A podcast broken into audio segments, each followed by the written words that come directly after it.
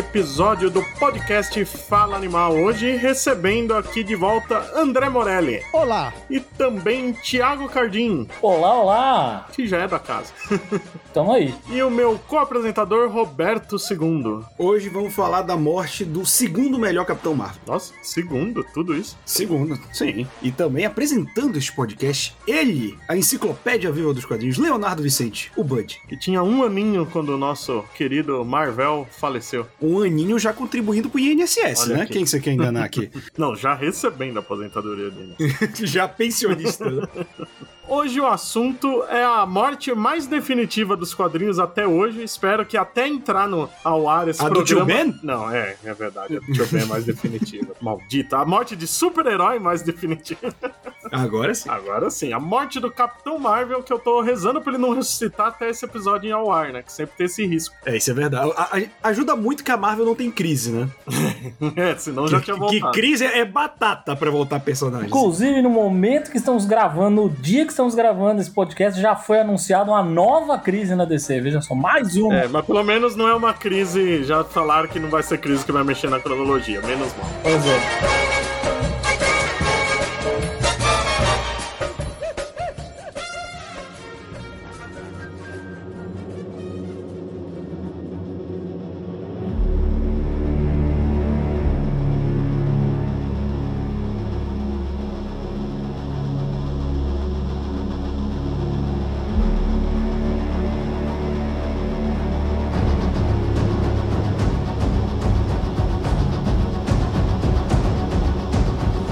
Falando do, do homem que roubou o nome do Billy Batson, o Cree Marvel, que morreu em 1982, já fazem 40 anos. Quase minha idade de esse homem já tá morto. Ele já voltou algumas vezes, mas nenhuma foi pra valer. Ele não é um Barry Allen que a gente achou que nunca ia voltar e acabou voltando. Inclusive, eu sou mais a favor do Capitão Marvel voltar do que o Barry Allen. Gostaria de deixar esse protesto aqui. Ah, eu por mim não voltava nenhum dos dois, mas Sim, eu também. Mas se for pra voltar, que o Barry Allen estragou o Wally West, mas isso não é assunto pra esse podcast. quem estragou, olha, esse foi o Dan. Os caras são impressionantes, né? Até no episódio do Capitão Marvel, os caras querem falar da DC. É impressionante. tá no meu DNA, eu não consigo fugir, mas é o Capitão Marvel, não tem jeito. Ele roubou o nome da DC, a gente tem que falar. Mas a, a verdade é que a gente tá brincando sobre o Capitão Marvel, mas ele foi um personagem que, como acontece às vezes com personagens menores, a gente lembra por causa da morte, né? Porque ele nunca fez sucesso, embora tenha boas histórias criadas pelo Jim Starlin. Não são todas, como muita gente imagina, mas teve um ponto alto nessa fase do Jim Starlin. Só que mesmo com histórias boas, ele não vendia. Tanto que a gente começa a ler a revista da morte do, do Capitão Marvel, o Jim Starlin se vê obrigado a fazer um resumão da vida dele. Porque provavelmente a maioria dos leitores nem conhecia o Marvel. Não, e acho que é importante falar, né? O Capitão Marvel, assim, ele entra naquele hall de personagens criados pelo Stan Lee, que o Stan Lee simplesmente não sabia o que estava fazendo. O Capitão Marvel definitivo é o personagem que o com o qual o Jim Starlin trabalhou, né? O Capitão Marvel antes dúvida. disso não era nada, né? Tirando o Homem-Aranha e o Quarteto Fantástico, todos os personagens do Stan Lee são assim. Não era mais o, o- é que o Capitão Marvel é num nível muito pior mesmo do que qualquer outro. É porque ele era um personagem muito qualquer coisa, né? A morte dele foi o que transformou ele e o legado dele, inevitavelmente, em algo importante. Mas até aí, ele era aquele personagem que, tipo, existia, tinha até histórias legais, mas não era nada demais. Exatamente. Até porque a grande motivação de ter ele era manter a marca Capitão Marvel, né? Não Sim. as histórias boas. O principal motivo era só esse. Mas vou confessar pra vocês que eu sempre gostei muito do Capitão Marvel, muito antes da morte dele. Adorava as histórias do Jim Starlin, sempre gostei do traço do Jim Starlin, então comecei a ler e- e eu gosto demais do uniforme do Capitão Marvel. O uniforme é bonito gostei, mesmo. assim. Eu sempre gostei, sempre gostei do personagem, com cabelo branco, com cabelo loiro, tanto faz. Eu sempre gostei do personagem, sabia que era B. Vocês não acham que ele teve talvez um, um aumento de popularidade aí, digamos, justamente quando surgiu quem? O Thanos na vida dele? Ah, com certeza, né? Foi Sim, aí sim. que a coisa andou, né? Ta- Talvez o problema do Marvel seja que, assim, o Starling desenvolveu um personagem interessante com as questões cósmicas, ele era meio amargurado, tinha umas coisas melancólicas, tudo isso é muito interessante. Mas aí, num determinado momento, o Starling criou o Warlock, que é a mesma coisa, né? Então, assim, num determinado momento você tinha dois dois personagens muito parecidos, né? Com o mesmo vilão ainda. Né? É, acho que talvez isso tenha diminuído um pouco a mística do Capitão Marvel, né? Mas assim, o Marvel é um personagem que eu considero bem interessante nesse momento de Starling, porque são bem essas coisas do Jim Starling, né? Coisas cósmicas, ah, elementos psicodélicos, ah, arquétipos psicológicos, né? Que ele sempre usa bastante nas histórias, né? Essa coisa do. O, o Marvel era uma espécie de velho soldado espacial, né? Acho que tinha muitos contextos interessantes, mas aí eu acho que quando ele vai pro Warlock, né? O Warlock é meio que um Jesus Cristo do espaço, né? Mas com muitas características em comum com o Marvel, né? Aí acho que talvez isso tenha diluído um pouco o impacto do personagem naquela época. Mas com certeza, como o Marvel não vendia bem, aí o Starling foi retirado do título do Marvel porque tava viajando muito, ele mesmo explica isso em uma entrevista, né? E no caso dele era viajando tanto nas histórias quanto zanzando por Nova York com o Steve hum. Gerber e o Steve night. ele foi removido do Marvel e eu acho que ele pegou o Warlock justamente para dar continuidade ao que ele tava contando, né? Tanto que ele pega o Thanos de novo, usa muitos elementos iguais, personagens iguais e vai seguindo até a morte do Thanos. Mas é como o Morelli falou, o Marvel era um soldado, né? Ele era um soldado Kree alienígena que vem pra Terra e como todo bom alienígena vem pra Terra, fala, pô, que mundo legal, né? E se vira contra os chefões dele. Ele era aquele personagem totalmente genérico e o Jim Starlin pega e transforma ele ele num grande defensor cósmico, muda os poderes, muda o visual, muda o cabelo branco pra loiro, né? ele foi apresentado a, a atingir cabelo, além de, de, ter poder cósmico. E é um ponto alto, né? Tanto que a gente vê coleções do Marvel, nunca coleciona o resto, né? É só a fase do, do styling, né? nunca o que vem antes, nem o que vem depois. E olha que o que vem depois até tem algumas coisas legais do Doug Munch, com o Pat Broderick desenhando, mas o pessoal sempre ignora, até porque a revista revista não foi muito longe depois que o Starling saiu. O Marvel tava vendendo menos do que já vendia sem o Starling e cancelaram, mas ele continua a ter uma história aqui ou ali em antologias da Marvel, né? Marvel Spotlight, aparecia em História dos Vingadores e tal. Tudo sempre naquela desculpa de temos que manter o copyright de Capitão Marvel, né? É, e sempre de um jeito muito doido, né? O Starling pulando de título em título e enfiando Thanos, assim, de um jeito meio esdrúxulos às vezes, né? Thanos aparecia em história do Homem de Ferro, depois aparecia numa história do Homem-Aranha com coisa, né? Valia tudo, né? Ah, até hoje ele faz isso, né? Vamos, vamos ser sinceros que ele leva o Thanos na bagagem, até pras outras editoras que ele fica criando genérico do Thanos pra, pra usar, né? É, e é interessante falar só um negócio rápido, né? Que é muito doido isso, né? Mas a primeira editora no mundo, antes da Marvel na gringa reunir todo esse monte de história aleatória em um volume só, foi a Abril, né? Quando lançou em formatinho a saga de Thanos, né? Realmente, antes da Marvel até. Foi ela a única. A Panini começou a fazer um modelo parecido, parou, não, não se sabe para onde vai, mas pelo visto não tem todas as histórias que tinha ali também. Foi um negócio inovador, formatinhos que queria ter guardado com carinho, mas não guardei. Abril sempre estando à frente, né? A gente até citou lá na, na Hora Suave que Abril foi a primeira a acreditar o Bill Finger como criador do Batman antes desse acordo hum. atual, porque na edição da Abril de Odisseia Cósmica ela coloca Batman criado por Bob Kane e Bill Finger. É, é bom que a gente não saiu do Jim Starlin pra falar isso. Exatamente. Boa. Uma coisa que eu, que eu gostava, sempre gostei muito do Marvel, na real, eu gosto muito da coisa do braceletes cósmicos lá e dele trocar de de trazer o. mandar o Rick Jones lá, ficar sentado um pouco aí na zona negativa, daqui a pouco você volta. E aí depois eles trocam. Eu acho muito legal essa coisa deles terem essa troca, porque diferente do que seria o, o Shazam, que é a mesma pessoa, eles fizeram uma coisa, misturar o Shazam com o nuclear, e no fim das contas eles ficam conversando entre eles enquanto eles estão. enquanto um tá aqui na Terra, o outro tá lá na zona negativa. Eu acho essa dinâmica bem legal, assim, bem legal. Era uma das coisas que me fazia gostar do personagem na época do Starling. Inclusive antes do, de, da existência do nuclear, né? Tinha tinha essa, esse ping-pong entre eles, né? Antes do é. nuclear ter, ter sido criado. É isso mesmo. Eu gostava disso porque foi o primeiro lugar que o Rick Jones foi desenvolvido, né? É, exato. Porque no, no Hulk, nos Vingadores no Capitão, ele era um ninguém, né? Era um moleque chorão, né? Era um moleque cu descolada, aí na do Capitão ele vira um moleque chorão, aí no Capitão Marvel ele envelhece e começa a ter identidade própria. E o, o Starling trabalha também essa questão de ele ser o moleque chorão, né? Querendo ou não, o grande lance do sidekick é, tirando, sei lá, o sidekick do Hong Kong Fu, é que a ação toda fica com o herói, né? E aí o Rick tinha esse lance e o Capitão Marvel dava uma perspectiva diferente para ele, né? Até na história em que ele enfrenta o Nitro, que ele fala, pô, eu não gosto de deixar tudo pro herói. Falou, cara, pensa pelo outro lado. Você permite que eu saia da minha prisão para poder ajudar os outros. Você vai pra zona negativa para poder ajudar os outros. Ele, pô, realmente, você me deu outra perspectiva. É. Então ele trabalha muito esse lado psicológico do Rick, isso é legal. Já que você falou do Nitro, isso é uma coisa interessante, né? O último número do Starling no Capitão Marvel foi em 1976, foi o número 34, que é justamente a primeira aparição do vilão Nitro, que na história ele rouba um tal de composto 13, que era um negócio, uma arma militar biológica, né? Um gás, um gás dos nervos, que aí o capitão acaba inalando, sobrevive, tudo bem. Só que eu adoro que na capa desse gibi de 76 tá lá, uhum. apresentando Nitro, o homem que matou o Capitão Marvel. Sim. Matou, né? É,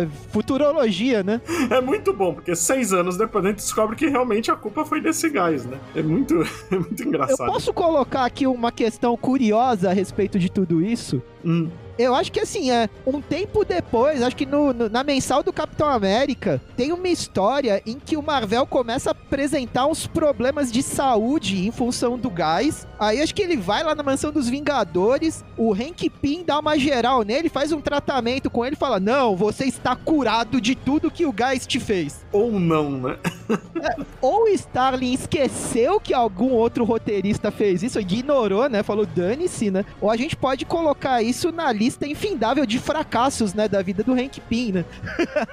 é, ele, ele é conhecido por isso. Mas o Starling também é conhecido por ignorar quando os outros mexem nos personagens dele, né? Só o que eu faço vale, né? Só lembrar os clones do Thanos que ele inventou, só para não dar o braço a torcer das histórias que os outros fizeram. É, pessoal, eu não lembro muito, acho que eu li muito pouco esse material da fase do Marvel, que ele trocando de lugar com o Rick Jones e tal, mas eu me lembro que às vezes era meio roubada isso, né? O Rick Jones ia pra zona negativa e sei lá, tinha uns monstros lá, umas coisas esquisitas não, atrás tem vezes que ele trocava, oi, aniquilador, tudo bem? Né?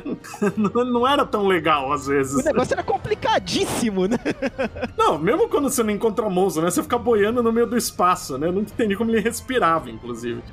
Mas aí em 82, com o Marvel sem título, com o Starling já tinha tido a primeira vez que ele deu uma brigada com a Marvel, acabou voltando, mas aí a Marvel tava querendo iniciar um novo formato, tanto que a morte do Capitão Marvel acabou sendo a primeira graphic novel. O que eu acho bem interessante, porque você pega um personagem Z, né, que ninguém se importa, para começar uma linha mais cara em formato e papel de luxo, e você tem a ideia de matar um personagem para atrair atenção, mas você mata um personagem que ninguém tá se lixando muito. É meio contraditório aí, né? Mas pelo menos chamado de Starling, que é quem entende para fazer isso. E tem algumas entrevistas que o Starling diz que a ideia inicial era uma aventura mais despretensiosa de super-herói mesmo, ele morrendo em combate e tal, só que aí entra o lado pessoal. Quando o Starling tava começando a fazer o, o enredo para apresentar pro Jim Shooter para ver se ele aprovava, o pai do Starling ficou com câncer e acabou falecendo. Durante todo o período que ele tava produzindo o especial, o pai dele tava definhando tal qual o Marvel, né? Então ele, ele sempre brinca que o gibi foi um, um jeito de fazer uma terapia barata para ele mesmo, né? De colocar o que ele tava sentindo ali. Eu não sabia desse dado de que a morte já tinha vindo da editoria. Achei que tinha sido uma ideia do Starling mesmo. Não, ele veio da editoria, tipo, foi aquela ideia genérica, né?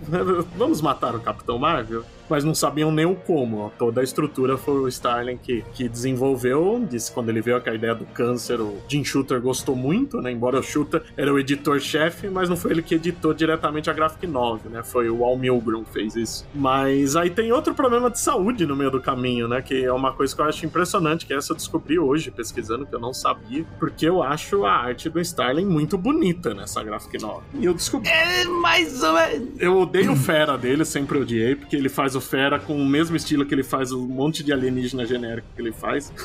Mas o resto eu gosto. Mas eu descobri que ele desenhou quase toda a graphic novel com um dedo quebrado. Aí eu já começo a perdoar possíveis falhas. Aí tudo bem. É porque eu acho que ele realmente se dedicou para fazer o Capitão Marvel, mas toda cena que tem outros heróis, meu Deus, que tem uma cena que tem um Pantera Negra sentado horroroso, cara Parece que ele tá com, com luva de cozinha. De estar deve ter pego algum rascunho que ele já tinha feito do Batman e colocou. Cara, eu acho que sem sacanagem, é um dos Panteras Negros mais feios que eu já vi na a minha vida. A cabeça do. Pantera tá estranha nessa imagem. Nossa, cara, é muito Tá estranho. Tá esquisita pra cacete mesmo. E tem uma outra com É. jaqueta amarela, tá esquisito. Os outros heróis ele meio que se perdia. Inclusive, né, a história do, do Nitro, né, que depois viria a ser a causa da morte do Capitão Marvel, também é, é desenhada pelo, pelo Jim Starlin. E ali, eu acho que a arte dele tá até melhor, embora eu não, não acho correto dizer isso, porque a arte do Jim Starlin na edição do Nitro é aquilo que a gente sempre diz, né? Quando o cara não tá tanto tempo na indústria, ele ainda tá desenhando mais pelo estilo da época do que pelo estilo dele. Sim, parece muita arte do Gil Kane. Sim, mas essa edição tem uma arte que eu acho lindíssima, que é a primeira vez que o Nitro explode, cara, que é uma página dupla do Capitão Marvel sendo jogado pela explosão. Cara, essa na edição nacional, inclusive, surpresa, você vira a página, assim, uma página dupla com ele explodindo, é maravilhosa, cara, assim. E eu acho que justamente por ser uma graphic novel, né, a morte do Capitão Marvel, ela tem aquela arte um pouco mais pintada, né, meio pincelada. É. Então perde um pouco, do,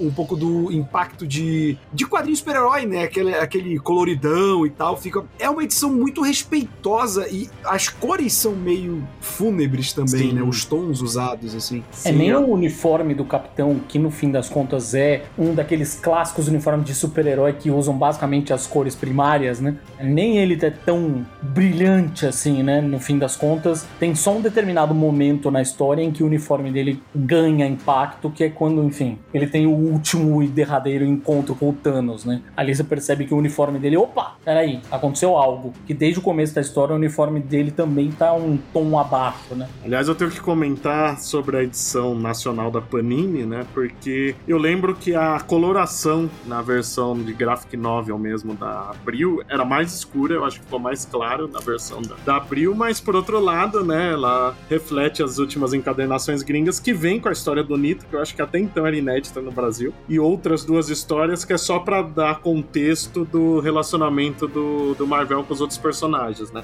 Que é a mesma Isso. encadernação gringa, né? É a mesma gringa. Que é Capitão Marvel 34 e Marvel Spotlight 1 e 2. Isso mesmo. E, mas, mas é uma boa, né? Embora a- o arco do Marvel Spotlight é estranho, porque pega o arco andado, né? É meio esquisito de ler, mas eu entendo a, a, a ideia de dar um pano de fundo. Não dava pra publicar o arco todo, porque era um arco bem longo e meio chato. então não, não dava mesmo.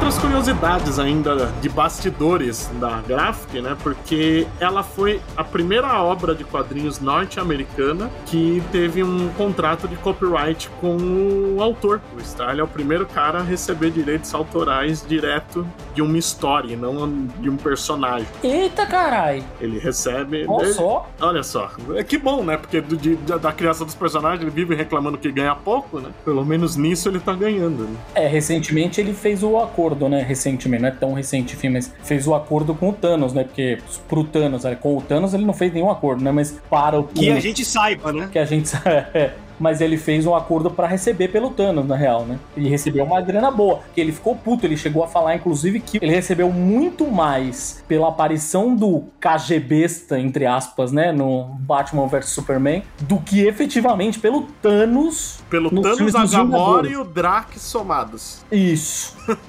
é, mas a preocupação dele ali era o Thanos, né? Porque ele viu o, ele viu quanto é o, é o fininho querido dele e ele viu quanto que o negócio ganhou em repercussão, né? E o quanto o personagem é impor- ficou importante pra esse começo do MCU aí. Ele falou aos montes na imprensa e depois ele veio a público falar que ele e a Marvel entraram num acordo. Então, falou que nem tinha sido convidado pra ver o filme, nem foi convidado para tinha reclamado que não, não foi convidado pra ver o filme, não foi convidado pra ir no set de filmagem, ficou puto no começo. Tá melhor que a de Brubaker, que chegou numa festa e foi barrado, né? Do Soldado Invernal. Não, essas coisas envolvendo os live actions da Disney é lamentável, né? Nesse sentido, eu não tenho o que falar a respeito da relação da Warner com a DC, né? É muito mais saudável, né? E muito mais razoável. É, ainda não é o ideal, mas pelo menos eles pagam bem, né? pelo menos isso, né? Bud, uma pergunta. Hum. Essa questão do Starling é, tá recebendo copyrights em relação ao material teria a ver com as experiências que ele teve com o Dreadstar pela Epic? Pode ser, né? Porque é mais ou menos a mesma época, né? Eu não lembro se já tinha parado de sair pela Marvel nessa época. Apesar que é, da época era tudo dos autores, né? Que, é que o grande problema da época é que a maioria não deu muito certo, né? Os grandes sucessos foram o Dreadstar e o Gru, né? Aliás, é engraçado pensar, né? Que o Starling foi chamado pra, pra primeira graphic novel, né? Porque o trabalho no Dreadstar já era uma graphic novel, né? No sentido dele ser o responsável pela arte, ele era o responsável pela história. No final, quando a edição começou a ficar colorida, ele também era o responsável pelas cores, né? Era um trabalho muito fora da curva nesse sentido pra grande indústria, né? Eu acho que eles chamaram ele, na real, porque ele foi o único cara que soube escrever o Capitão Marvel. acho que na real é por isso. Claro que também tem o peso dos fãs, né? E tem o nome de, de destaque, né? Pra você pôr no, na primeira graphic novel. Pô, e o cara era uma, uma equipe de um homem só, né? Isso sempre é uma boa também, né? É menos Sim. gente para ter que conviver, né? O que talvez Não talvez dar treta, um problema, né, né? Porque de repente ele teve aí um prazo meio curto para fazer tudo, né? Você escreve, você desenha, você pinta, né? É, pelo que eu sei, ele passou quase um ano fazendo a, a graphic novel, né? O que deve ter demorado um pouco mais, talvez, por causa do, do dedo quebrado. Pode não ter atrapalhado, mas com certeza não ajudou, né? Pô, e o cara ainda tava com o pai morrendo, né? Isso aí tudo. É, uma série de coisas acontecendo ao mesmo tempo, né? É, é foda. É foda mesmo. Mas também tem, ele deve ter ficado muito feliz porque ele conseguiu usar o Thanos de novo, né? Porque nesse ponto a gente tem que lembrar que o Thanos tinha morrido há alguns anos. Não era ainda tão tradicional os personagens voltarem. Diga-se passagem, a gente começa a ler o gibi, né? Que começa com o Marvel contando a própria história tal, né? Gravando, né? Pra, pra posterioridade, porque ele já se mancou que tá morrendo. E aí ele, o mentor e o Eros, que ainda não era Star Fox, vão pra antiga nave santuário do Thanos e lá tem um um tipo de culto dele, né? Que tá lá adorando a estátua que o Thanos se tornou, esperando a ressurreição dele. Quando a gente começa a ler a história, a gente fica na, com a pulga atrás da orelha. Bom, então o Thanos vai voltar e matar o capitão. É isso esse começo dá a entender isso. É, até porque a capa é a morte, que é a malha do Thanos segurando o Capitão Marvel nos braços, né? é. né? Faria todo sentido. Exatamente, ainda tem isso. Dá, dá muito essa impressão, mas logo a gente vê que não é, porque aí ele, depois dessa luta, o Marvel já passa mal e conta pro mentor, né? Que ele sabe que tá com câncer e tal. Uma das coisas que, que sempre pega, né, no, no mundo de fantasia é porque não existe uma cura do câncer no mundo que tem o Reed Richards, o Fera, todo mundo, né? E eles dão uma desculpa até que interessante aqui, né? Que eles usam que, por causa dos negas braceletes que o Marvel usava, eles evitaram que o câncer se espalhasse mais rápido, então por isso que levou seis anos, né? Nessa época a gente tem que lembrar que os quadrinhos levavam em consideração o tempo real, tanto que quando o Marvel tá contando a história dele, ele fala que chegou na Terra em 1967, tudo. E então levou seis anos para ele ficar mal, porque os poderes dele estavam segurando o câncer, e isso na hora dos heróis tentarem achar a cura é também o que faz eles não conseguirem curar, né? Porque além de estar num estado muito avançado, esse mesmo poder evita que uma quimioterapia ou qualquer outra coisa faça efeito. Para quem felizmente não teve contato com ninguém com câncer, é bom explicar quando a gente faz tratamento de químio, rádio, tudo, não é um tratamento só pro câncer, né? Ele te destrói todo e leva o câncer junto. Você fica bem fudido quando faz. E isso aqui no gibi acaba virando uma explicação com todo esse poder cósmico dele segurando tanto a doença quanto o tratamento. É, eles colocam mais um detalhe que eu acho muito interessante nisso, né? Que é o fato do, do Marvel ser um alienígena, né? Ele é um Kree, e as pessoas, mesmo de outras raças, têm muito pouca informação a respeito de como são os Krees. E os Krees em especial não vão dar absolutamente nenhuma informação, porque o Marvel é um traidor, né? Sim, tem isso também. Tanto que eles falam, né? Que é o. Como que é? O fim negro, né? Que eles chamam. Isso. Black Angel. É, pros Eu gosto demais, demais. Tem uma coisa das coisas que eu mais gostei quando finalmente. Eu também tive essa impressão no começo, que era o Thanos que ia matar ele e tal, mas quando ficou claro que era um outro tipo de história que estava sendo contada ali, uma das coisas que eu gosto muito, que eu tive muito medo no final, é o fato de essa coisa dos Krees não arredarem o pé, não, não trazerem nenhuma informação, nem sequer se aproximarem do Marvel, é mantido até o final. Sim. Em nenhum momento o Stalin, que qualquer outro roteirista com um pouquinho menos de tato ali, poderia ter ido pro lado de, putz, vamos ter uma redenção final aqui, ele vai se. ele vai estabelecer uma, uma conexão final com o povo dele, e ele vai ser reconhecido como herói. Caralho, na verdade, né? E essa parte é muito legal, na real. Não, é bom de ter um roteirista nihilista que ele não vai nunca pelo lado bom das coisas. Né? Mas isso rende também uma das passagens que eu mais gosto na história, que é quando vem aquele comandante Screw. É maravilhoso. Perfeito. Dá a medalha de honra Screw pro Marvel, porque eles tinham ele como o maior adversário e admiravam né, ele é, como, como um grande inimigo. Eu acho essa uma das melhores passagens da revista. Diz muito sobre os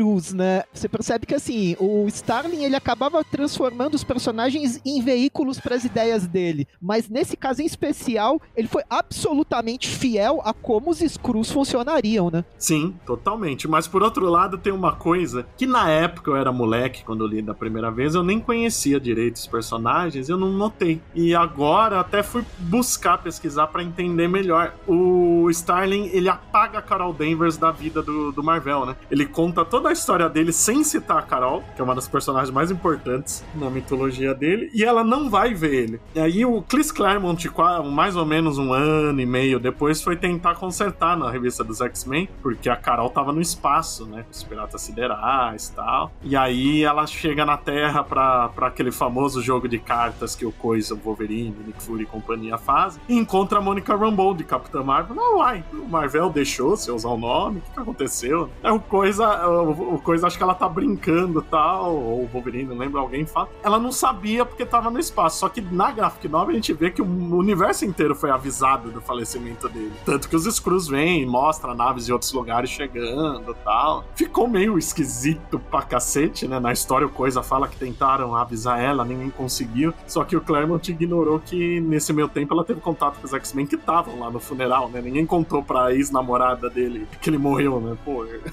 eu queria entender porque que o Starling deixou uma personagem importante assim, né? Derivada dele de fora. É uma birra bem estranha, né? Às vezes o cara esquece, né? Pode ser uma birra, pode ser esquecimento mesmo. Porque, cara, ele vai tão longe fazendo as paradas, sabe? Que eu realmente acho que pode ter sido esquecimento mais do que birra. Até porque a história que ele puxa da morte dele tem a, a Carol, né? Exatamente. Tipo, é, é muito bizarro. Eu, eu, realmente acho que ele pode ter esquecido essa parada. É, porque ele lembra de uns vilão tão merda ali, né? Quando o Marvel vai lembrar, tem uns que nem eu sei o nome ali. Mas, de novo, né? Aquele negócio de tão pouca gente conhecia o personagem que eu acho que na época isso passou despercebido, né? E reforça como, sei lá, um terço da graphic novel mostrando como foi a vida do Marvel. Pra gente entender as conexões, tudo, por que, que eles estão em Titã, por que, que ele se dá bem com os Vingadores. E outra passagem muito boa, né? Quando ele começa a querer tratar, né? O, o mentor fala que ele tem só alguns meses de vida, né? E ele vem pra Terra para avisar o Rick Jones, né? Porque nesse ponto da carreira ele e o Rick já tinham se separado, mas eram grandes amigos ainda. E o Marvel ficou com medo de, de ó, por causa dessa união, dos, dessa existência dividida entre eles, né? Compartilhada, o Rick pudesse ter câncer. Ele não tava tão errado, né? Que anos depois, nas revistas do Ron, o Rick teve câncer, né? Se foi por causa disso ou não, a gente não sabe. Mas afinal de contas, ele dividiu o corpo com alguém com câncer e andava do lado do Hulk a vida toda, né? Então. É, eu, eu fiquei na dúvida exatamente disso, é, de pensar depois se o câncer que do Rick Jones mostrado nas histórias do Ron tinha relação com a conexão dele com o Marvel, mas você matou a charada, né? O cara sempre andou com gente tóxica, né? e vamos, vamos lá também. Ele só não pegou o impacto da explosão, mas toda a radiação que criou o Hulk tava bem ali do lado dele. É, né? tem isso, né? Porra. Não, e mesmo na hora do composto, né? Porque ele, ele fica ali um pouco do lado do composto também, né? O Marvel respira mais diretamente porque ele vai lá lacrar de novo o invólucro ali, mas já tava vazando, né? O Rick respirou um pouco ali aquela Sim, merda. porque até ele faz aquela treta de, na verdade, ele o Rick é que abraça o Nitro quando ele bate o bracelete e o Marvel volta, né? Uhum. Nesse meio tempo, amigo, alguma coisa tu respirou, né? É, mas tudo bem, o Beyonder curou o câncer dele. É estranho, depois. né? Nessa história, que é tipo, ele vai lá, aí ele volta, aí o Marvel, porra, beleza, derrotamos o Nitro. Aí o Rick, é, Marvel, o gás, ele, ah, é! Urra, meu, já ia esquecendo, meu. Mas aí tem essa visita, né, ao Rick, que eu acho muito legal como o Jim Starr escreve bem, né? Que começa como uma conversa de velhos amigos, legal, e o Rick acaba revoltado porque o Marvel, ele vê que o Marvel como alguém que tá se entregando, né? Que desistiu e fica putaço, né? Aí depois ele vai até os Vingadores, fica puto que os Vingadores falam que não vão não sabem a cura, mas não deixa eles explicar que eles estão trabalhando nisso já. E aí o Marvel volta lá pra Titã e encontra a mina dele, né? Elícios lá, e ela, pô, o Rick que não é órfão, né? E faz todo sentido do mundo, né? O cara tá revoltado porque viu que vai perder o melhor amigo, cacete. O cara que é que nem um irmão para ele. Mas uma que fica perdida na história é justamente Elícios, né? Porque eles perdem tanto tempo explicando a, a trajetória dele, mas eles usam pra Elícios acho que uns três quadros que não dão profundidade ao relacionamento deles. Isso me incomoda. Mas vou te falar uma coisa. Talvez, talvez não, com certeza, um dos meus momentos favoritos da história é dele com ela, que é aquela página em silêncio. Ah, que não tem nenhum quando balão. ele tá contando, né, Quando ele tá contando pra ela, não tem nenhum balão, tá o mentor lá de cima, vendo. Graficamente, a página é linda, linda. O jeito que o, o Jim Starlin resolveu a questão da janela, onde o mentor tá, fica como um elemento a mais no quadrinho do lado, assim. É maravilhoso. E ele não precisou de um único balão para você entender exatamente o que tava acontecendo ali. Aquela página, para mim, é matadora. É, ele mandou bem na narrativa, mas acho que ele economizou de, demais no espaço dado para ela. Acho que dava para a gente sentir mais a dor dela se a gente conhecesse melhor ela. E olha que ainda tem a história anterior, né? Que a gente vê ela, mas mesmo assim não, não dá tanto impacto. É interessante que, além do Rick, que é óbvio, né? O maior impacto é do mentor mesmo, né? Que o mentor se sente muito culpado de não conseguir achar uma cura. Eu acho que também aí entra o fato do, do Starling gostar do personagem que ele mesmo criou e que ainda é pai do Thanos para completar, né? Que o mentor é aquele tipo de personagem que também nunca tem muito espaço para desenvolvimento. Eu acho que o melhor desenvolvimento dele de sempre foi aí, que a gente vê um lado humano dele que nunca tem. Mas nem quando o Thanos matou ele tem esse lado humano. É, acho que assim, realmente é, os detalhes, as nuances, né, do, do que a HQ vai mostrando do mentor são muito interessantes. No começo da história, quando ele encontra os adoradores do Thanos, né, ele fica putaço com aquilo, né, é bem interessante. O mentor, se escrevessem ele um pouco melhor, ele seria um personagem fodido de, de profundidade e dualidade, né? Porque ele tá lá para buscar o corpo do filho, que é o maior vilão da história e que matou a esposa dele, né? A própria mãe, né? Porra, não é um relacionamento nada sadio, como nada na vida do Thanos, né? Ou na morte, ou na vida, fico confuso. É, a HQ ela lida muito com essa questão, né? O grande questão dela é tá tratando sobre o como a gente internaliza as questões de morte e como a gente entende isso de formas muito diferentes, né? E você vai ter os personagens mais humanos que vão ter aquele tipo clássico, né, de negação e de falar não tô aguentando, como o Rick e como o Aranha também, né? É, essa cena do Aranha eu acho muito boa também, muito pesada, né, de, de se ver. E eu acho que condiz tanto com o Aranha aquilo. Sim. Eu acho que, além do, da importância dessa história que a gente tá falando aqui, eu acho que é uma edição muito respeitosa. Acho que se você faz o que foi feito pelo Marvel por qualquer personagem, óbvio que teria. Se fosse pelo Homem-Aranha, se fosse por um X-Men famoso, teria mais impacto pelo peso do personagem. Mas eu acho que é isso que, que o Jim Starlin consegue entregar aqui. Ele entrega uma história sobre luto e sobre perda muito relacionável, cara. Qualquer pessoa que já passou por um processo de perda vê muito, muita verdade nesse gibi, né? E, e é muito doido para pensar que eu acho que esse é o maior impacto dela, que o Aranha fala, o próprio Capitão Marvel, nos momentos em que ele ainda tá no momento da raiva, né, do luto, ele fala, cara, tipo, a gente ricocheteia a bala, a gente voa pro espaço, luta com super vilões, não é assim que eu devia morrer, sabe? É um pouco um lance meio viking, né, da, da glória da morte só vinha através da batalha, não convalescente numa cama e tal. Eu acho que ele trabalha muito bem as fases do luto sem pontuar necessariamente elas, e eu acho que isso que torna a história tão memorável. A gente vendo, né, que o Stalin realmente estava passando por isso na vida, né, naquele momento, a gente vê como ele transmitiu isso muito bem. Realmente, eu acho que não existe uma morte em quadrinho que é tão realista, né, tão realista e respeitosa, como o Roberto falou, porque é uma edição que é, o, é basicamente todo mundo pagando sua homenagem ao Marvel, né, por mais que tenha o pessoal que é cientista e médico tentando curar, o grosso da história é o pessoal pagando homenagem, né? Honrando o cara que era amigo deles ou que eles admiravam, né? Porque a gente vê aquele monte de super-herói depois lá indo para se despedir que na verdade nem metade conhece o Marvel, mas é aquilo, né? O cara foi o cara que salvou o universo mais de uma vez do Thanos, todo mundo vai lá honrar ele. Inclusive tem o surfista prateado que não tinha como tá lá porque ele tava na barreira, na Terra, né? Como ele foi pra Titã, a gente não sabe. Não é melhor não pensar muito nisso, Bud. Essa é uma que me incomodava tanto quando eu era molequinho. Em contraponto à reação do Aranha, que acho que é a reação mais humana ali, né? A gente tem o Coisa, amigão, né?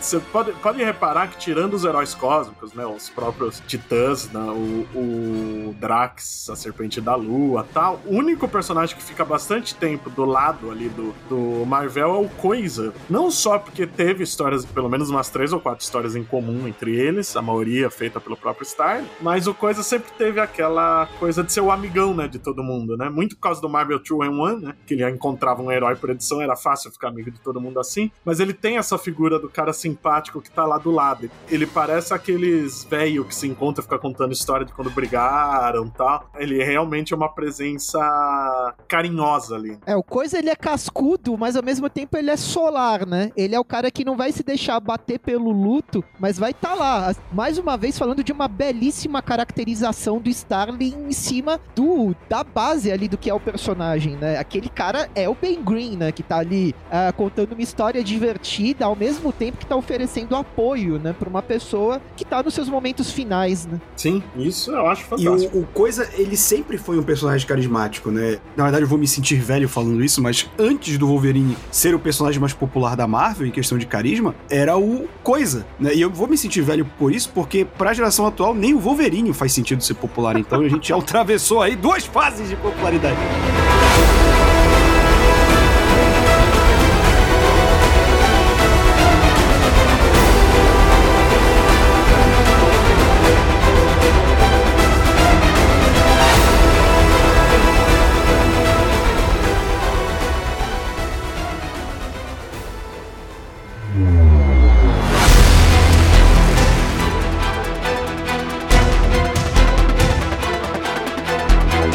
Gente tá nessa parte da história, a gente já tá vendo o Marvel realmente definhar, né? Já passou os meses que ele tinha, conseguiram até dar uma esticada, né? Com a tecnologia de Titã, mas o Star já desenha ele abatido, né? Ele envelhecido, mais magro, e aí ele entra em coma. E aí que vem a parte que toda boa história do Starling tem que ter, que é a parte psicodélica, né? Sem dúvida. Que é realmente uma parte maravilhosa, que é o Thanos, voltando lá pro início da história, né? Eles foram lá pegar o corpo do Thanos, tinha virado pedra e levaram. E aí a gente vê o local onde tá aquela estátua de Thanos, e aí, de novo, né? A gente fica com aquela impressão que ele voltou, mas não é, né? Ele sai andando porque é o espírito dele indo dar uma morte que ele acha digna pro Marvel, né? Ele fala que ele, que ele foi o inimigo que ele mais respeitou e que ele não queria ver ele partindo dessa forma indigna. E aí que é o que o Thiago falou, né? Que aparece o uniforme dele mais colorido e tal, porque ele, ele tava definhando Thanos, puxa, né?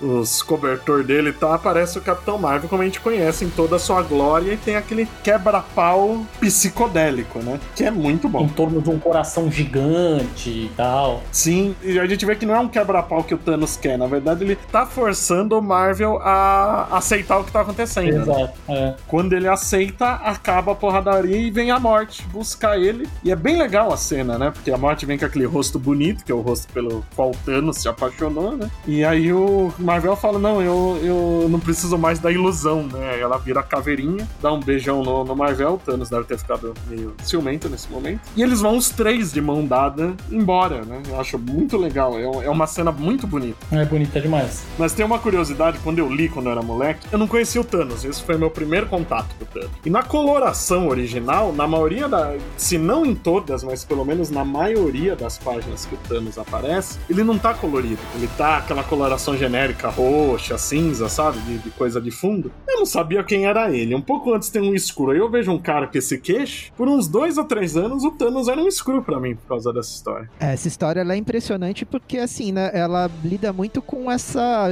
mudanças de chave, né? É interessante você pensar que a participação do Thanos no final da história não é como um adversário, é como um guia, né? E ao final da história, o Stalin ele tá encerrando a história de dois personagens dele, né? Ele, ele encerra a história do Thanos e encerra a história do Marvel. O trabalho que ele faz com o Marvel nessa história é muito impressionante. Ninguém teve coragem de desfazer. Já o Thanos é uma outra história que, na verdade, o próprio Starling desfez, né? Mas aí já é outra conversa. É, a obsessão do Starling com o Thanos não vai passar tão cedo, né? Mas eu acho que mais do que, do que o papel de guia, que é muito legal nessa parte, é, de novo, o Starling brinca com aquilo que a gente falou no início, né? Ah, a gente achou que ia ser um quebra-pau dele com Thanos e tal. E aí a gente vê que, no fim das contas, embora ali tenha um pouco de ilusão da morte dele e de fato uma caminhada até a morte, né, nesse mundo aí místico dele morrendo, é o Capitão Marvel meio que querendo morrer daquele jeito, né?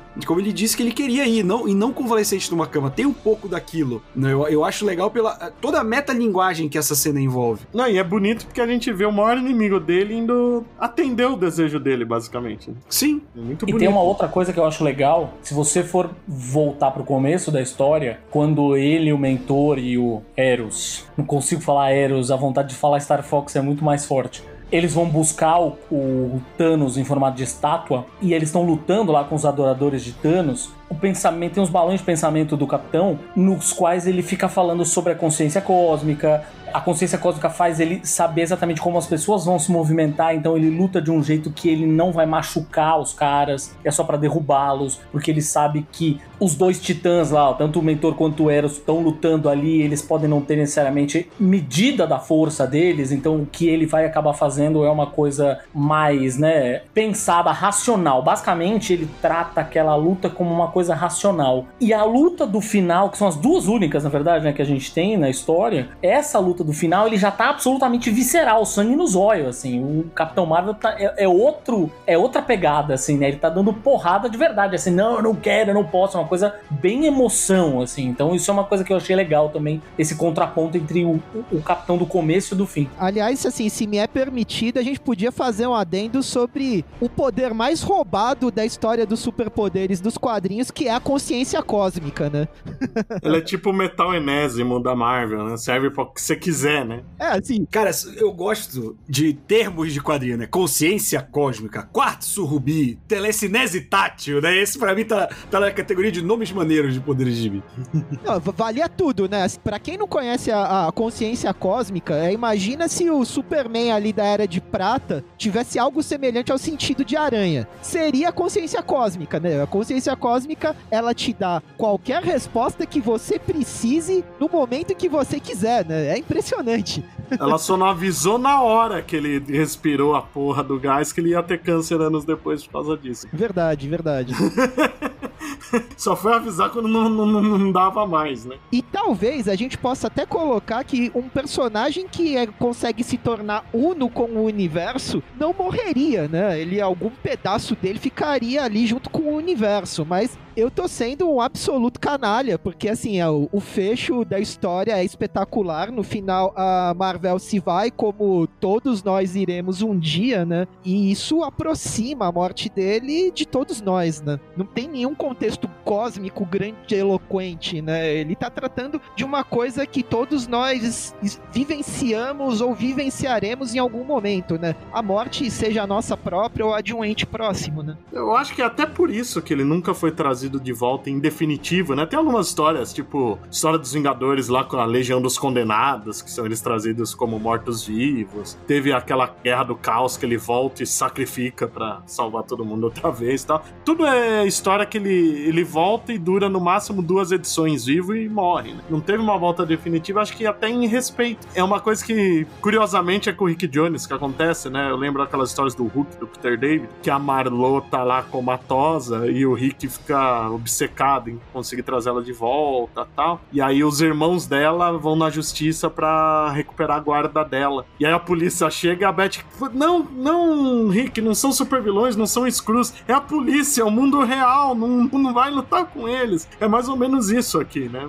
Foi um negócio real, foi um causas naturais parece uma trapaça num nível que, que nem a Marvel quer fazer, né? Trazer ele de volta. É, acho que assim, o póstumo do Marvel que a gente pode falar é que ele é bom pra fazer filho, né? Não, todos os filhos que, na, na, que, que não, não, não tem lógica nascer, nasceu, né? A Elícius depois faz, faz inseminação artificial e tem dois, né? O Genisvel e a Filavel, ambos viram Capitães Marvel em algum momento da, da vida, né? E depois gente... Inclusive o Genisvel é o melhor Capitão Capitão Marvel, a quem eu me referi. Sim, ele é, eu devo concordar. E o Hulkling, né, que a gente descobre que o Marvel deu uns catos na Princesa Screw durante a Guerra Chris Screw. Essa não faz sentido nenhum, né?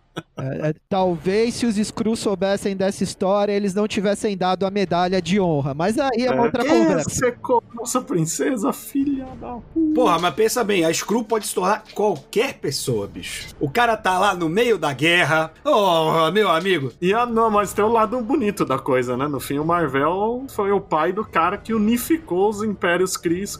Olha aí. Olha só, mas realmente é, é, muito engraçado essas coisas de filho que inventa depois que o personagem morre. Ela teve três filhos, se, eu, se duvidar, ainda vem mais um dia, né? Mas pega a quantidade de velho quando morre na hora de, de, dividir herança, quando aparece filho que ninguém nunca tinha ouvido falar. Isso é real, cara. E só o Genisel que ficou com os braceletes. e com o Rick Jones. e teve até o Jim Starlin mexendo, né? Em algumas histórias do Genisel, ele desenhou algumas delas, né? Pelo menos manteve a tradição, né? Inclusive tem uma história, né? Que descobrem a cura do câncer do Capitão, só que só ele fica vivo no universo dele, né? Não tem? Que acho que é, é uma que o Starling desenha. O Genisel vai parar nesse universo, que é bem interessante também. Essa eu não conhecia. Isso, é, então, é um, ele, ele desenha acho que umas três ou quatro edições do, do e uma delas, que saiu aqui num Quarteto Fantástico Capitão Marvel, inclusive, eles vão parar nesse universo, eles se aliam, e aí ele, o Genisel fica tudo feliz, tal, e quando ele vai embora, a gente vê que o Marvel tá sozinho naquele universo. Só tem ele. Bem legal. E como eu disse lá no início do programa, né? No fim das contas, esse, essa é a história definitiva do Capitão Marvel. Foi um sucesso, né? Tanto que a Marvel publicou mais de 40 graphic novels depois, né? Sem nenhuma regularidade, mas investiu no formato, né? Deu pra ver que deu certo, deu bastante certo, né? Um pouco depois a gente teve o, o Deus Ama, o Homem Mata dos X-Men, Demolidor pelos, pelo Frank Miller, o Bill 520, por aí vai, né? Homem-Aranha do Bernie Wire, então virou um formato popular, saiu um monte de merda também no meio do caminho, né? Porque chega uma hora que você não vai ter uma obra do quilate da morte do Capitão Marvel toda hora, né? Se tiver toda hora, meu Deus, você encontrou uma multidão de gênios para trabalhar para você. Mas ela ficou marcada por tudo isso que a gente falou de ser, eu acho que principalmente por ser uma história que você podia estar contando a história do pai do Jim Starlin aqui, que escrito desse jeito, o sentimento seria o mesmo, né? Aí tem o peso do Capitão Marvel nunca ter sido um personagem popular. Se fosse um personagem mais popular, eu acho que talvez a gente não tivesse a identificação que a gente tem com essa história. A identificação humana que a gente tem. Se fosse um personagem mais popular, talvez ele voltasse, o que destruiria completamente, né, a mítica que a gente tem em torno dessa história. Sim, ou talvez no final os Cris trouxessem a cura, né? Se fosse um personagem popular. Teve o lado negativo para toda a carreira do Capitão Marvel, mas no momento de sua morte, isso acabou sendo um trunfo a mais, né? História. Tô malucos. Pô, eu não tenho essa versão da Panini com os extras, só tem uma versão aqui pré-histórica da Abril. Nossa, eu ainda tenho a minha da Abril. Eu comprei essa edição da Panini, acho que tem uns dois, três anos, cara. É bem bonito, o acabamento tá bem legal. Acho que é um dos melhores trabalhos dos últimos anos da Panini, assim. Sim, é bonito, tem em formato graphic novel mesmo, é bem bonito. Ah, fica a dica, hum. vou atrás, vou atrás. Vou atrás, eu acho que tá. Não sei se ainda tá, mas tava sempre em promoção na Amazon. Bom saber. E esse negócio de trazer as outras histórias, que pra dar todo o contexto, a, a história do Nitro é, confesso que eu nunca vi a história do Nitro, né? A história do Nitro ela acabou ficando meio mítica em função dessa graphic novel, mas eu mesmo nunca vi, né? O Nitro é um personagem estranhamente importante na Marvel, né? Ele matou o Capitão Marvel e causou a Guerra Civil. Né? É, é, o, é verdade. É o Bucha que cria eventos, né? É o Bucha é, que cria eventos. É muito mas esquisito. curioso, né? A gente fala que é um vilãozão B. B, eu tô sendo bonzinho, na verdade. É um vilão bosta. C, né? Sei lá, qualquer porra assim. Mas por incrível é um, que pareça... É um vilão B B de um herói C. Então a gente calcula aí a É, parada. pois é, verdade. Mas ainda assim, eu acho que, veja, com salvo exceções, né, claro, tendo um bom roteirista por trás, que isso faz toda a diferença, eu gosto do poder dele. Essa coisa dele se explodir, essa história da, do gás aí, a história anterior, né, a morte do capitão, essa história inclusive tem uns dois momentos bem legais assim que mostra numa pegada mais dramática até ele se reconstruindo depois de explodir, né, assim, eu gostei disso. Eu acho eu gosto de quando ele é bem tratado desse jeito, né? Não é sempre, evidentemente, porque a maior parte das vezes ele cai na mão de roteirista bosta fazendo história bosta, mas eu gosto dessa dessa pegada dele, o capitão olhando, ele explodiu, o capitão depois vai olhando quadrinho a quadrinho, ele se retomando a forma, se reconstruindo, é muito muito. Eu muito consegui ler nas entrelinhas no final da, da sequência de quadrinhos o capitão pensando: fudeu, como eu vou derrotar esse sujeito agora? Isso eu achei bem legal. Nossa, eu vou dizer que, tirando essa e a Guerra Civil, eu só lembro dele numa história do Aranha desenhada pelo Romitinha, que ele explode o Clarim. Eu também lembro da história, sim! Eu acho que é o Howard Mack escrevendo. Fica a dica pra Marvel, Nitro pelo Grant Morrison, o vilão desconstruído. Mas ele é desconstruído toda hora que explode. Ele Deus, se desconstrói e constrói toda hora. Toda hora. Eu acho incrível ninguém ter transformado ele num personagem terrorista com esse poder. Se a gente for parar pra ver, os quadrinhos foram pouco, né, pela onda do terrorismo pós 11 de setembro. É, não, e outra, né? Você pegar um, um literal homem-bomba também ia soar meio idiota. não, ia, ser Fica a minha legal. dica aí pra Marvel: alguém aprisiona o Nitro e usa ele como uma fonte de energia. Aí alguém vai, tipo, um vilão maiorzão faz isso, aí os, os heróis vão lá e tem que resgatar um vilão que está sendo torturado por outro vilão. Olha aí. Olha aí, essa foi uma gráfica, teve uma gráfica nova, inclusive, com essa história, só que era o Homem Púrpura. Eu ia dizer exatamente isso, né? O destino pega o Homem Púrpura. É, e domina o mundo. Sim. E eu não consigo pensar em nenhum outro vilão que não fosse o Dr. Destino fazendo isso, hein? Ah, o Dr. Destino usando o poder de outra pessoa, imagina. Jamais, Nunca fez né? isso. Ah, Falácias. Destino Tão boa nunca faz gente. nunca roubou o poder de ninguém, cara. Ele nunca roubou uma prancha de um pobre surfista espacial. Nunca. É, nunca, nunca dissecou deuses asgardianos, nunca, Nunca. fez nada disso. Nunca. Nunca, nunca roubou o poder de nenhum Beyonder. Mas já que a gente tá escapando da morte do Capitão Marvel, e ele não escapou, que frase horrível.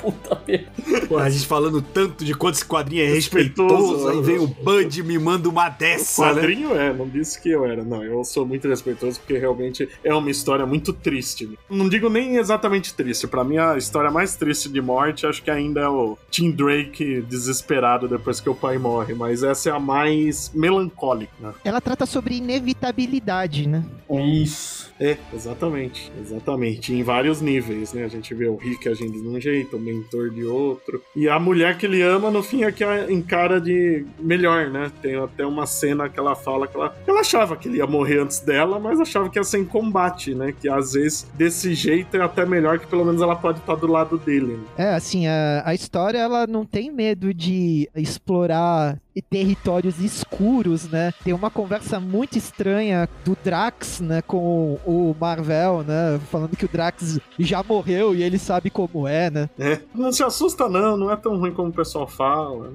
Aquela cena final, né, em que, sei lá, o Marvel tá segurando uma cabeça do Thanos dizendo ilusão, ilusão, ilusão, né? Tudo vai ficando bem estranho pro fim, né? Mas bom, a gente analisou bastante uma história que demorou muito pra ser republicada no Brasil, diga-se de passagem, né? Porque só tinha saído aquela vez pela Abril. Deixa eu ver quando que saiu essa, essa edição da Panini de 2017. Demorou muito tempo pra sair de novo. E acho que saiu, eu não lembro se a Salvat também lançou, provavelmente sim. Talvez seja até mais recente. Lançou, lançou. Talvez seja até mais recente do que essa a versão. Deve vir com o mesmo material, pelo tamanho dos encadernados da Salvat, mas não é no mesmo formato. É melhor o da Panini é mais bonito. Mas é um. Voltando sempre pra piada da Marvel não tem clássicos, esse é um que realmente é um clássico e que a gente falou tanto de- da profundidade, do respeito, dos sentimentos. É impressionante pensar que isso foi feito em 82. A gente sempre associa a maturidade dos quadrinhos a Cavaleiro das Trevas, o Watch, companhia, né? A invasão inglesa na,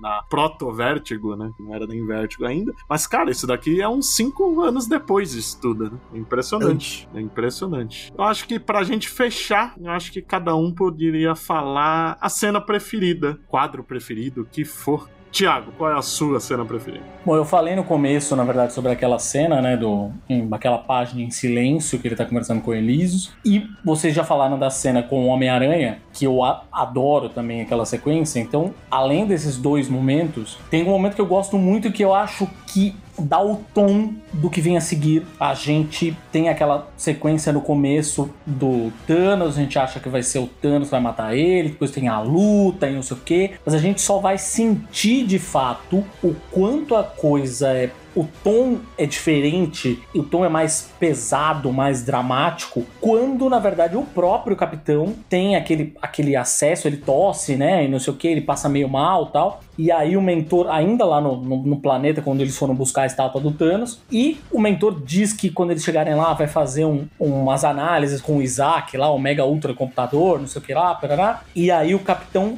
diz aqueles três quadrinhos para mim são os quadrinhos que dão o tom do que vem a seguir. Quando você lê aqueles seis quadrinhos, você fala, fudeu, já senti qual é que é quando ele fala, putz, eu não, não preciso desses anos que eu já sei o que tá acontecendo. E aí, putz, não esqueça do meu poder, que é a consciência, a gente tava falando que a consciência cósmica é um poder mega roubado, mas aí eu acho que ele usou bem pra caralho, que ele fala, putz, ela pode ser usada para dentro também. Eu sei o que tá acontecendo com o meu corpo e hum, não tem volta. Então, isso, hora que você lê ele falando isso, você fala, uou, pera, alguma coisa não é uma história de super-herói comum, definitivamente. Eu gostei muito disso. E você, Roberto? Cara, é um quadrinho difícil de escolher, né? O melhor momento, como a gente falou. É uma edição muito respeitosa. Jim Starlin, por ser o cara que escreve e desenha, ele sabe compor a cena. E eu, eu acho que teve um momento relendo que eu gostei muito. E eu fiquei pensando nessa cena enquanto a gente tava gravando, que é quando ele finalmente morre e a gente vê pela perspectiva dele dentro, né? Tipo, porque quando Thanos guia ele e ele fala que aquele é o coração do universo, é uma analogia e é uma concepção também um pouco niilista que o Jim Starlin tem bastante, que é o coração do universo é o coração do próprio Marvel, né? De, tipo, todo homem ser seu próprio Deus, todo homem ser seu próprio universo. Então, quando o coração do universo para de bater, quando o Capitão Marvel morre, e toda a construção da cena do coração parando de bater, e aí a gente sai da parte de dentro e começa a chegar com as outras pessoas vendo ele morrer, eu acho muito fantástica. E é uma cena que eu passei a dar mais valor relendo para gravar esse podcast, percebendo essa analogia, essa brincadeira que o Jim Starlin faz muito bem. É uma cena pesada, mas ela é muito bonita. Antes disso, você falou do, de você ter gostado mais dessa cena ao reler. É interessante que eu li isso quando saiu na graphic novel da Abril. Deve ter sido 85, 84 por aí. Eu devo ter lido depois, porque eu só tinha uns 4 anos, né? mas eu, eu era muito criança e, putz, me impactou demais, né? Até aquele. Acho que foi prime o primeiro gibi com um teor adulto que eu li na vida. Impactou muito, mas relendo hoje em dia a gente vê uma profundidade que é impossível ter quando eu era moleque. Mas dito isso, a minha parte preferida é realmente todos os diálogos com o Rick, né? Tanto quanto quando o Marvel vem pra Terra, quanto quando o Rick vai até Titã. Porque o Rick é a gente, né? O Rick é o vínculo humano do, do Marvel, né? A gente tava falando da dinâmica deles na mensal. A verdade é que o Marvel era o herói, mas ele não tinha uma vida pessoal, nada. Tudo isso era a partir do Rick. Era o Rick se tornando músico, as, namorad as namoradinhas, tudo isso. E aí a gente vê. Ele é o único humano na história, né? Porque a gente só vê um desfile de Deus deuses e super-heróis ali. O Rick é o elemento humano total, tanto que ele é o cara que primeiro, né, além do Aranha, ele que tem a reação mais humana, que é aquela negação, ele fica putaço, fala, não, você não pode se entregar, você tem que lutar por uma cura, tal. Inclusive, até quando vai o emissário Screw lá, ele fica puto de novo, ele fala, porra, os Screw que são teu inimigo estão te honrando e o seu próprio povo te deu as costas, né? Ele fica em... não consegue conceber isso na cabeça dele. Todas essas páginas com o Rick que para mim são mais importantes na história para a gente ter essa, essa conexão com tudo. Mas, Morelli, você que trapaceou agora, qual é o seu comentário? Cara, é, eu não sei onde esse podcast chega, eu não sei quem, que pessoas estão ouvindo a gente, mas acho que é importante frisar que caso alguém esteja passando por uma situação assim, ou um ente querido próximo, diagnósticos de câncer não são sentenças de morte. A grande maioria das pessoas que está passando por isso com consegue sair dessa. Eu saí? Verdade, né? Você saiu disso, mas caso as coisas tenham ido um pouco além do que a medicina pode tratar e você esteja recebendo um diagnóstico de doença terminal, eu já passei por uma situação assim. É, esse ano minha mãe vai fazer oito anos que a minha mãe faleceu. Em um determinado ponto da nossa luta contra o câncer, eu recebi uma notícia de câncer terminal dos médicos e eu sabia que eu não tinha mais muito tempo. Acho que reler esse gibi como eu fiz essa semana, depois de tudo isso ter acontecido, uh, me trouxe uma série de nuances que eu não tive quando eu li pela primeira vez. Eu passei por raiva, eu fiquei triste, eu me senti inútil, mas num determinado momento você acaba adquirindo uma certa calma, uma certa serenidade, porque uma das únicas certezas que a gente tem enquanto seres vivos é que um dia essa vida chega ao fim, né? E como o Gaiman escreveu há um tempo atrás, né? Toda a vida é breve sejam fortes, amem as pessoas e tentem viver bem, não importa quanto tempo vocês tenham. Acho que fica essa mensagem. É uma mensagem importante. Eu também passei pela mesma coisa que você, com minha mãe também. Depois de alguns anos de luta, recebi a mesma notícia e realmente ler essa graphic novel agora dá um, um jeito diferente de enxergar e de pensar tanto a história quanto a vivência pessoal.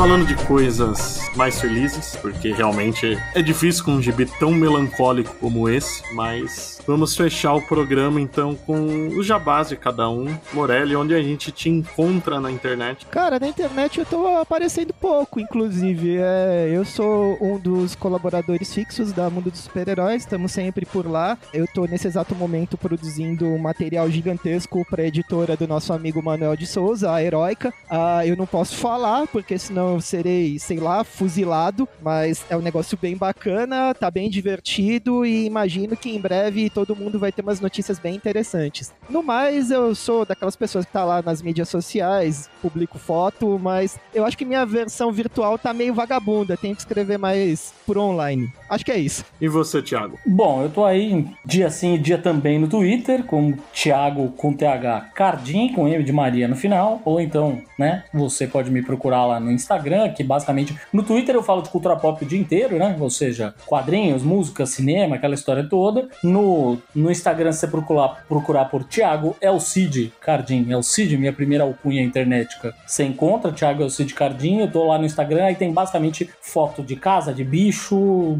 dos meus filhos, e é isso. Escrevo sobre cultura pop também sempre que me dá na telha no gibizila.com.br. Tem textos novos lá toda semana. As coisas mais quentes, né? Notícias, trailers e afins, pôsteres e tal, eu guardo para as redes sociais do Gibizila, que também estão lá. E eu sou essa pessoa metida a fazer podcasts, então eu tenho um podcast semanal de notícias com a Gabi, o Imagina Se Pega no Olho. A gente fala sobre tudo que dá na telha, cultura pop, mas também sobre política, economia, relacionamento, religião, sexo, a porra toda. E a gente tem um podcast quinzenal, o outro podcast da família, que é o Imagina se Pega no Ouvido, que é um podcast basicamente sobre paixões musicais. A gente conversa com quem faz e gosta de música a respeito dos discos que ama, a respeito dos shows inesquecíveis, dos artistas que mais gosta, enfim. É isso. Já é coisa pra caralho.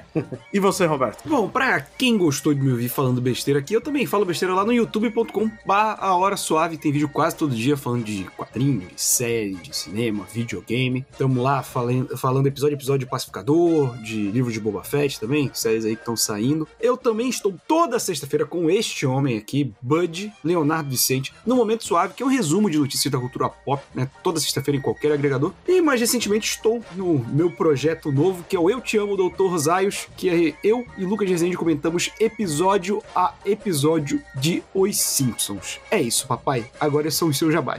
O Fala Animal também é um site de cultura pop, com ênfase nos quadrinhos, é claro. É o falaanimal.com.br, nas redes sociais, no Instagram e no Facebook, tá como Fala Animal, e no Twitter como Fala Animal Site. Eu também tô lá na Hora Suave, no Momento Suave, na Mansão Wayne, na revista Mundo dos Super-Heróis e vem projeto novo por aí, pela Script e pela Heróica também. Lembrando que o podcast Fala Animal é quinzenal, então a gente se encontra aqui segunda-feira sim, segunda-feira não. Obrigado aos convidados, a todo mundo que ouviu e até o próximo programa.